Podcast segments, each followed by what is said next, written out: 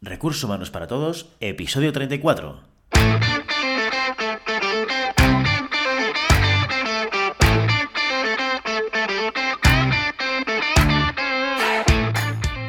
Bienvenida y bienvenido a Recursos Humanos para Todos, tu podcast semanal sobre recursos humanos. Podcast que podrás encontrar en iVoox, Spotify y iTunes y en nuestra página web www.sdhumancapital.com, donde también encontrarás más contenido en nuestro blog e información sobre nuestros servicios. Este podcast está pensado para profesionales de recursos humanos, gerentes o jefes de equipo, y podrás encontrar técnicas, consejos, ideas, conceptos y noticias sobre la gestión de personas, eso sí, con un enfoque práctico y aplicable. Mi nombre es Guillermo, socio en SD Human Capital, y hoy vamos a hablar de uno de los test de personalidad más conocidos y usados del mercado, el test de personalidad DISC. Antes de empezar, me gustaría hacer una reflexión general sobre el concepto de los test de personalidad. Los test de personalidad son herramientas que nos permiten acercarnos a entender cómo se comporta una persona a través de, una, de un instrumento estandarizado, a través de un cuestionario específico que está basado evidentemente en una serie de estudios ah, anteriores que nos permiten correlacionar una serie de respuestas con una manera de responder a los estímulos del entorno.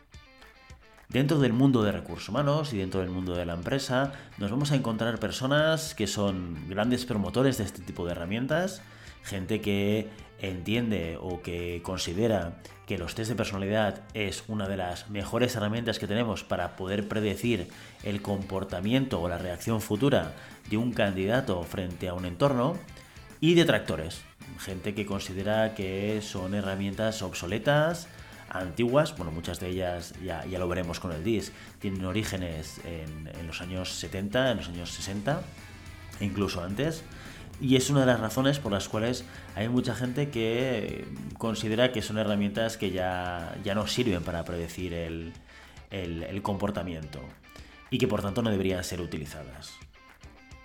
Ambas posiciones tienen elementos que se pueden considerar de alguna manera lógicos a la hora de pensar una cosa o la otra. En mi experiencia personal, yo os diré que durante una gran parte de mi carrera profesional, como responsable de recursos humanos o dentro del departamento de recursos humanos en empresas, he sido uno de los grandes detractores de ese tipo de, de herramientas. Sí que es cierto que actualmente, en la medida en la cual estas herramientas están utilizadas cada vez más, es más fácil encontrar a personas que ya han pasado este tipo de test. Lo cierto es que muchos de estos test pueden ser manipulados conscientemente. Si tú sabes cómo funcionan, si tú sabes qué es lo que está midiendo o qué tipo de respuestas va a dar un resultado en una línea o en otra, pues de alguna manera puedes llegar a manipularlos. De hecho, muchos de ellos, como por ejemplo el DISC, no se recomienda hacerlo de manera seguida durante un periodo de tiempo corto. ¿Por qué? Porque de alguna manera la respuesta natural, la respuesta primera, que la que una de las preguntas, es la que mejor predice o mejor responde a los requerimientos de la herramienta estandarizada y por tanto mejor predice el, el, comportamiento. Una vez lo has hecho de manera continuada en poco tiempo, es fácil que incluso inconscientemente tú estés manipulando o cambiando las respuestas para intentar dar una imagen diferente a la que tienes. Lo que sí que es cierto es que en términos de personalidad no hay un perfil que sea mejor que el otro. No hay una manera de responder que te garantice, por ejemplo, encontrar o conseguir un puesto de trabajo o dar la imagen que tú puedes conseguir cualquier puesto de trabajo.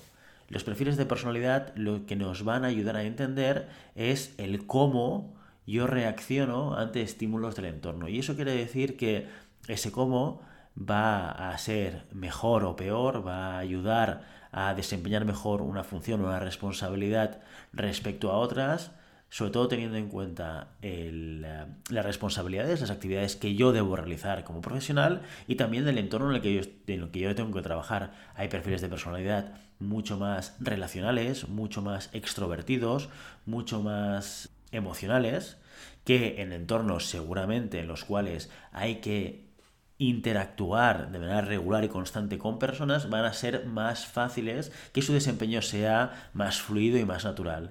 versus otro tipo de personas y poniendo quizás un esquema de perfil de personalidad contrario, que son mucho más orientadas a los procesos, mucho más estables, que les gusta el orden, que les gusta tener muy claro cuáles son las normas de juego eh, de un contexto, de un trabajo, de una empresa, y seguirlas eh, y por tanto son también probablemente un tipo de perfil pues que a nivel relacional eh, no requiera una relación constante e incluso una relación constante con otras personas puede llegar a cansarles. Con lo cual, y este tipo de perfil, pues para otros tipos de trabajo, quizás mucho más orientados a el detalle, a la tarea, a la precisión, a hacer el trabajo con un nivel de exactitud muy elevada, pues tenga más sentido o ayude a que ese desempeño sea superior en este tipo de contextos. Por tanto, no hay perfiles que sean mejores que otros, sino que hay maneras de responder al entorno que van a facilitar el desempeño en unos trabajos o en otros.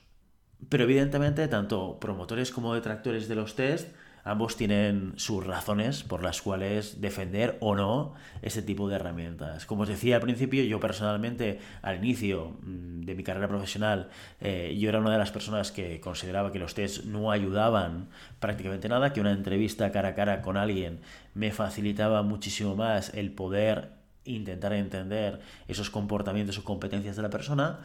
Ahora, eh, sobre todo desde que he pasado al área de consultoría, es una herramienta que utilizamos de manera constante. No como única herramienta de valoración, porque evidentemente en un proceso de valoración de una persona requieres de diferentes elementos, y esta es la gracia de los procesos de selección, ¿no? Requieres de diferentes elementos de análisis y valoración para poder acercarte eh, lo más posible a lo que sería poder imaginarnos a esa persona dentro del puesto de trabajo. Y ahí nos va a ayudar cualquier elemento, cualquier herramienta que tenga sentido, nos va a ayudar a poder acercarnos a esa realidad, ya sean los test de personalidad, que es una manera de medir ese tipo de comportamiento, ese estilo de comportamiento, ya sea las entrevistas cara a cara, que también de alguna manera nos van a ayudar a desechar o no, o a reforzar o no aquello que puede salir en el test, ya sea la valoración de, otros compañeros, del, jefe de línea, del, responsable de, de la compañía, todo lo que sean valoraciones y visiones de diferentes personas o valoraciones de diferentes herramientas, sobre todo estandarizadas, nos va a ayudar a acercarnos a poder imaginarnos a esa persona dentro del puesto de trabajo todo y que evidentemente todo este trabajo de selección va a ayudarnos a intentar reducir el riesgo de la incorporación. Lo que no va a hacer va a ser minimizarlo, es muy difícil ser capaz de eh, anticipar 100% lo que sería el comportamiento de una persona en el puesto de trabajo. Esto lo veremos, es el mejor proceso de selección siempre, va a ser ver a la persona dentro del puesto de trabajo. Dicho esto, vamos a descubrir hoy una de las herramientas más utilizadas en el mercado, como ya os comentaba, que es el, test disk. Antes de entrar en detalle sobre lo que mide y cómo lo mide, dejadme que os haga una anotación sobre el origen de esta herramienta. El disk es una herramienta creada por eh, William Moulton Marston, Quizás alguno sonará el nombre, ya que hace relativamente poco, en el 2017, se hizo una película llamada El profesor Marston y la Mujer Maravilla. Esta película explica una parte, una parte de la historia de la biografía de, Marston, que es el creador del disc, que además de ser creador del disc, hizo cosas tan eh, variopintas como crear al personaje de DC Comics, la Mujer Maravilla, Wonder Woman, y también fue una de las personas que inició el, la creación del detector de mentiras. Los primeros detectores de mentiras que existieron en, Estados Unidos fueron creados por Marston y, por su mujer. Bueno, una película que es interesante si, la queréis ver, una orientación que explican otras facetas de la vida de Marston, pero bueno, que también un poco lo vinculan a lo que es el desarrollo y creación del disc. Hay un libro muy interesante de, de Marstons que se llama Emociones de la gente normal, que es donde se refleja toda la teoría sobre las emociones y la respuesta conductual de la gente al entorno, según la teoría del propio Marston. Y esta y de hecho, esto es una de las cosas interesantes de la teoría de Marston, en un contexto en el cual hay muchas herramientas o muchas investigaciones que están orientadas a entender las desviaciones psicológicas, si hay patologías dentro de la personalidad de tono, Marston se centra en entender cómo funciona la personalidad en la gente sin patología. Por tanto, el DISC es una herramienta que no nos va a permitir detectar ningún tipo de patología, pero que nos va a permitir entender cómo se comporta la gente. El primer concepto que tenemos que tener muy claro es que el DISC se centra o se basa fundamentalmente en entender el perfil de personalidad a través de dos ejes principales.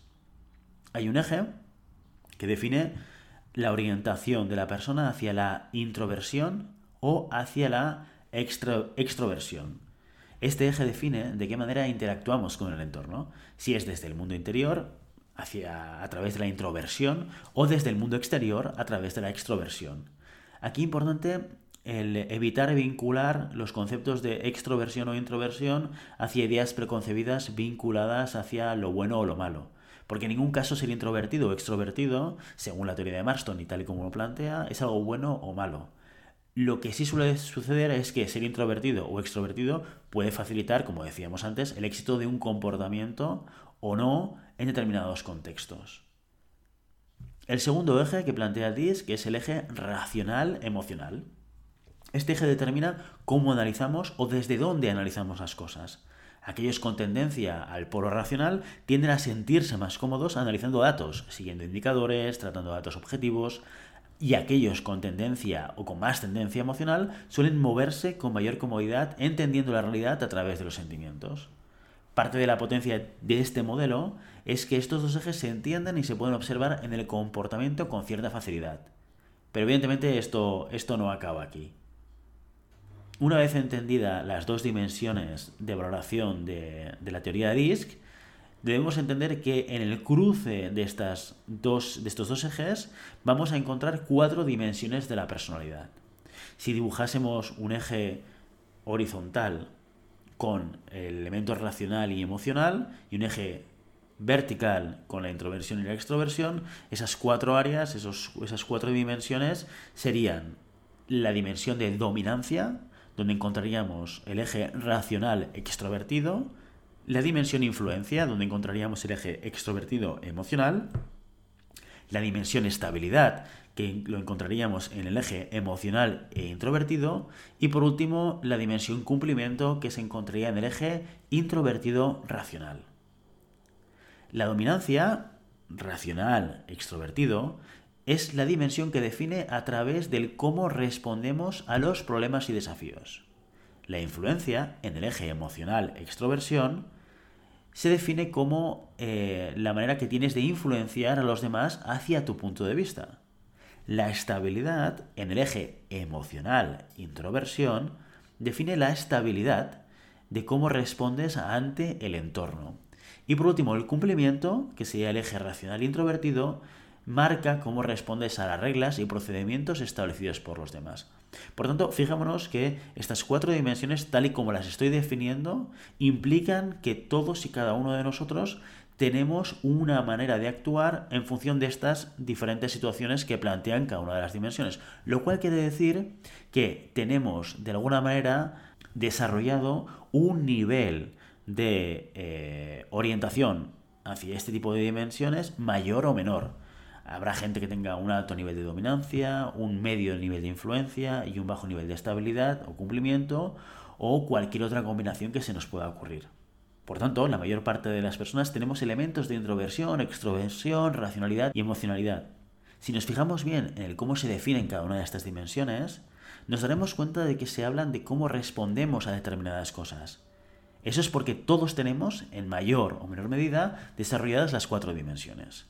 La mayor parte de las personas tenemos elementos de introversión, extroversión, racionalidad y emocionalidad, lo cual determina los segmentos conductuales a los cuales respondemos y que marca el cómo del qué, el cómo hacemos las cosas sobre el qué las hacemos.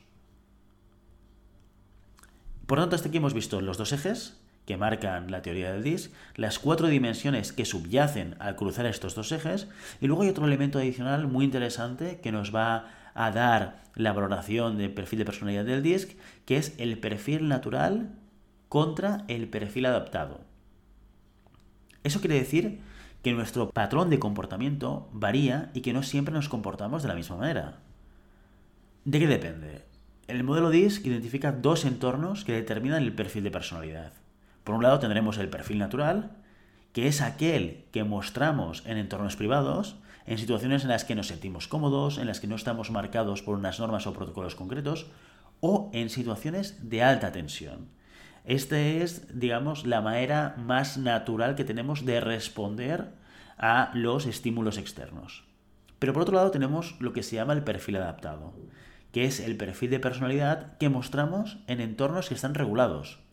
Típicamente es el que vamos a ver en entornos laborales. Cuando analizamos el perfil de personalidad en entornos de exigencia, entornos adaptados o entornos laborales, podemos llegar a ver modificaciones relevantes del comportamiento. Si nuestro trabajo exige una mayor relación con personas, seguramente la dimensión de influencia de la personalidad se potenciará. Si la exigencia se centra en seguir procesos y procedimientos, seguramente el impacto lo tendremos en la dimensión de cumplimiento. Esta parte, la comparación entre el perfil natural y el perfil adaptado, es muy interesante porque podemos analizar el potencial encaje natural entre las exigencias de un puesto de trabajo y el comportamiento natural de una persona. Llegados a este punto, nos podríamos preguntar que para qué sirve todo lo anterior, que cómo podemos utilizar o para qué nos puede servir en la práctica entender qué dimensiones tenemos desarrolladas, cómo de manera natural vamos a reaccionar al entorno o cómo de manera adaptada lo estamos haciendo en estos momentos. Yo identifico desde mi punto de vista tres palancas muy claras para la aplicación del DISC y dónde puede aportar un valor adicional. Primero, desde mi punto de vista y como consultor, el DISC te ayuda a ver el encaje natural entre la personalidad del individuo y las exigencias del puesto de trabajo. De entrada te diría que sobre todo sirve para los descartes, los descartes de los polos más extremos. No te recomendaría poner a una persona con dimensiones como el cumplimiento o la estabilidad muy desarrolladas en puestos que requieran de un contacto constante y profundo con personas. ¿Por qué? Porque se va a generar una tendencia de tensión entre el comportamiento natural y el comportamiento adaptado. Pero en cualquier caso, lo que es seguro es que no te recomiendo. Pero en cualquier caso, lo que es seguro es que no recomiendo tomar decisiones solamente basadas en resultados DISC. Hay que complementar, como decíamos antes, esta evaluación con otras para poder soportar con mayor fuerza las decisiones que tomemos. Pero ya veréis que si empezáis a utilizar el DISC y a hacer entrevistas al mismo tiempo, en muchos casos vais a encontrar elementos en común entre lo que el DISC te devuelve como resultados y lo que tú vas a ver en la entrevista. En segundo lugar, el DISC es una herramienta fantástica para entender muchas cosas y por tanto nos puede ayudar también en todos los procesos de desarrollo personal y profesional. Primero, nos ayuda a dar sentido a, a veces a determinados conflictos entre personas. Si eres una persona con una dimensión de dominancia muy desarrollada, tenderás a tener conflictos con aquellos con la que la dimensión de estabilidad está también muy desarrollada. ¿Por qué? Tú te mueves en un punto en el cual evalúas el entorno a través de la razón y eres extremadamente extrovertido, por lo, tanto, una persona muy orientada a la acción, y en tu polo opuesto está la gente de estabilidad, gente que en entornos estables está cómodo, que no le gusta el cambio y que le gusta seguir los procedimientos a rajatabla. Por tanto, están más orientados a los procesos que a la acción. Eso claramente lleva a un camino de conflicto cuando estos, estas dimensiones de personalidad son extremas, evidentemente. Y tener la herramienta de DISC como una valoración nos ayuda a dar visibilidad a este tipo de cosas. En tercer lugar, te diría que otra de las aplicaciones que tiene el DISC es en la gestión comercial. Es una de las aplicaciones eh, prácticas ocultas que tiene el DISC, que ataca directamente al cómo yo gestiono mi relación con los clientes. ¿De qué manera? Bueno, si eh, hemos visto cuando conoces el perfil o la tendencia del perfil de personalidad, de cada persona puedes descubrir muchas cosas respecto a la mejor manera de comunicarte con ellos. ¿Qué sucedería si supieses el perfil DISC de los clientes con los que te relacionas diariamente? Básicamente, esto te va a ayudar o te ayudaría a adaptar la manera de comunicarte que tienes con ellos. Si tu cliente tiene una dimensión de dominancia muy desarrollada, siempre es mejor ser directo con ellos, no hacerles perder el tiempo y ser muy orientados a la acción.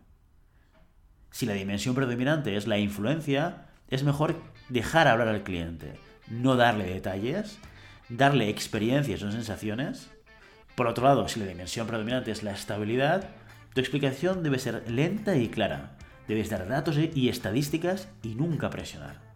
Y por último, si la dimensión más desarrollada es el cumplimiento, necesitarás dar una gran cantidad de pruebas y, importante, debes ir al grano con los datos y los ejemplos. Para todo comercial, adaptar el mensaje es clave para mejorar las ventas. Imagínate lo que puedes hacer, lo que puedes conseguir a través de entender cómo tu cliente analiza, entiende y evalúa aquello que le estás explicando. El DISC es una herramienta fantástica como complemento para tomar decisiones, siempre como complemento. Tiene un trasfondo de validez y esto es muy importante de cara a esta herramienta o cualquier herramienta de valoración que os estéis planteando utilizar, que te garantiza que en su base tiene un comparativo suficiente como para ser relevante en resultados. Y aunque parezca evidente, no puedes basar tu acción o estrategia de gestión solamente en el uso del DISC. Las personas tenemos más dimensiones, más allá del perfil de personalidad que actúan e intervienen tanto en la conducta como en el desempeño. Así que por suerte o por desgracia, solo con el DISC no nos va a servir. Y hasta aquí nuestro episodio de Recursos Humanos para Todos. Os invito a que os pongáis en contacto con nosotros, nos deis vuestra opinión y nos sugiráis temas o preguntas concretas. Lo podéis hacer a través del correo electrónico rrhhparatodos.sdhumancapital.com o a través de la página de contacto en sdhumancapital.com barra contacto. Y si el contenido de este podcast te gusta, no te olvides suscribirte, darnos 5 estrellas en iTunes y me gusta en iVoox y Spotify. Igualmente recuerda que puedes encontrar más contenidos, noticias y recursos en nuestra web corporativa sdhumancapital.com. Muchas gracias por todo, por tu tiempo, por tu atención y por tu interés en estos temas sobre gestión de personas. Nos escuchamos la semana que viene. Hasta entonces, ¡Feliz semana!